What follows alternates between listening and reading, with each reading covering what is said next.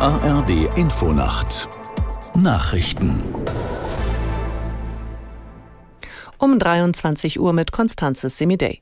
Lehrer und Schülervertreter fordern Konsequenzen aus den Ergebnissen der PISA-Studie. In der neuen Untersuchung schneiden deutsche Schülerinnen und Schüler so schlecht ab wie noch nie. Aus Berlin Oliver Neuroth. Für die Bundesschülerkonferenz erlebt Deutschland den PISA-Schock 2.0. Generalsekretär Fabricius macht dafür zu schlecht ausgestattete Schulen verantwortlich und die Tatsache, dass die Politik zu wenig für die mentale Gesundheit von Schülerinnen und Schülern tue. Die Gewerkschaft Erziehung und Wissenschaft beklagt, die Politik habe zu wenige Konsequenzen aus den bisherigen PISA-Studien gezogen. Die GEW-Bundesvorsitzende Finner nennt es ein Skandal, dass die soziale Herkunft von Schülern heute sogar mehr Einfluss auf den Bildungserfolg hat als früher.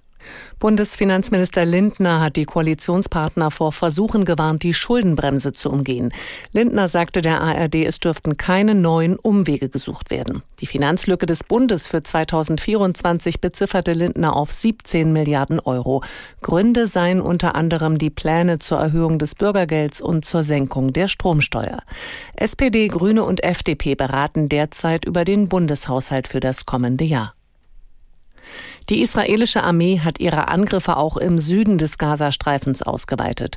Besonders in der Stadt Khan Yunis wird heftig gekämpft. Aus Tel Aviv Julio Segador. Man sei im Herzen der Stadt, erklärte General Jaron Finkelmann, der Chef des südlichen Kommandos der israelischen Armee, und wörtlich wir wollen weiter angreifen. Unterdessen traf sich Israels Premier Netanyahu mit Angehörigen der Geiseln. Sie hatten darauf gedrängt, vom Kriegskabinett empfangen zu werden. Erste Angehörige, die das Treffen verließen, berichteten Medienangaben zufolge von einem chaotischen, nicht organisierten Treffen. Zudem soll Netanyahu zum Unmut der Angehörigen gesagt haben, es werde nicht möglich sein, alle Geiseln zurückzubringen. Im DFB-Pokal hat der FC St. Pauli das Viertelfinale erreicht. Die Hamburger gewannen bei Viertligist Homburg mit 4 zu 1. Die, Partei, die Partie zwischen Mönchengladbach und Wolfsburg ist in die Verlängerung gegangen. Zuvor hatten bereits Kaiserslautern und Düsseldorf die nächste Runde erreicht. Die Pfälzer setzten sich mit 2 zu 0 gegen Nürnberg durch. Düsseldorf gewann in Magdeburg mit 2 zu 1.